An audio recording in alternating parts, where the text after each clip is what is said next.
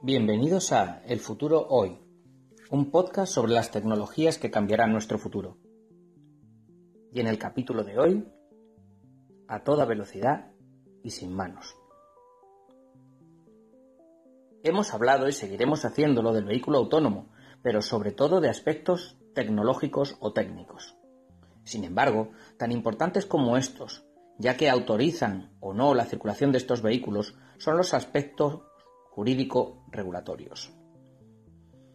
Hay muchos aspectos a tener en cuenta, el nivel de, de, autopilotaje del vehículo, si el usuario cumple con las condiciones de seguridad, la responsabilidad del vehículo y del usuario.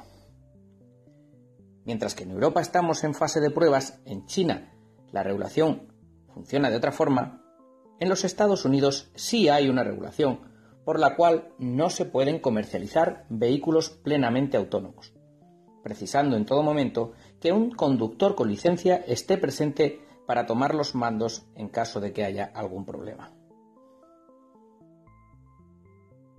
Esta condición resulta entre otras de, los 70 estándares de seguridad que deben aplicar a los vehículos autónomos los fabricantes según las normas federales.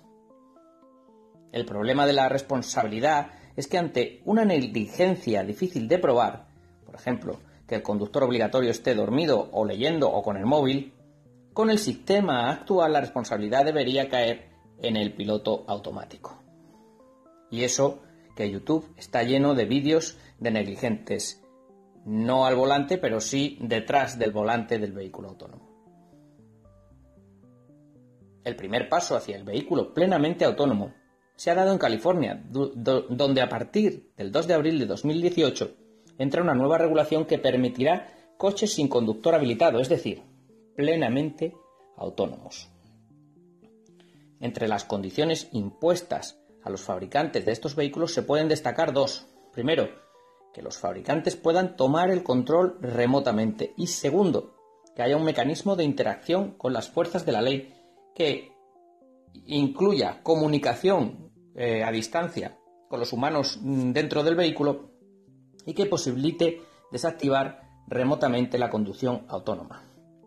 Aunque también se habla del acceso a datos del vehículo no especificados expresamente en la normativa.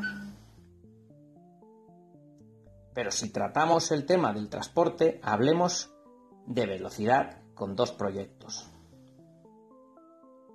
En primer lugar, el bastante conocido proyecto del Politecnológico Elon Musk, el Hyperloop. Cápsulas de transporte que levitando en un tubo podrían alcanzar velocidades muy altas. Parecía ciencia ficción cuando Musk describió su proyecto en 2013, pero ya parece algo más cercano.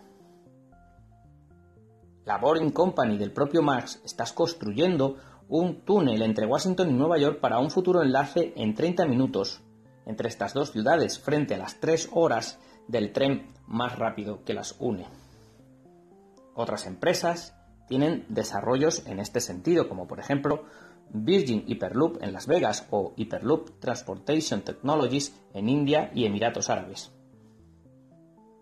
En este sentido, es destacable la innovación de la Universidad Southwest Jiangtong de China, que ha desarrollado un tubo que puede levitar hasta 1000 kilos a 20 milímetros del suelo, alcanzando teóricamente hasta 1000 kilómetros por hora, aunque las pruebas evidentemente no alcanzan esa velocidad.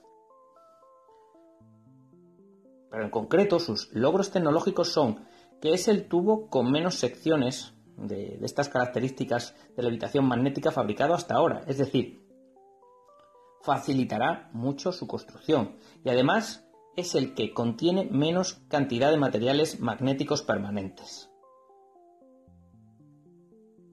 También hay que indicar que el consumo logrado es extremadamente bajo. ¿Será esta otra pieza para el puzzle del Hyperloop? Que tengáis un buen día, futuribles.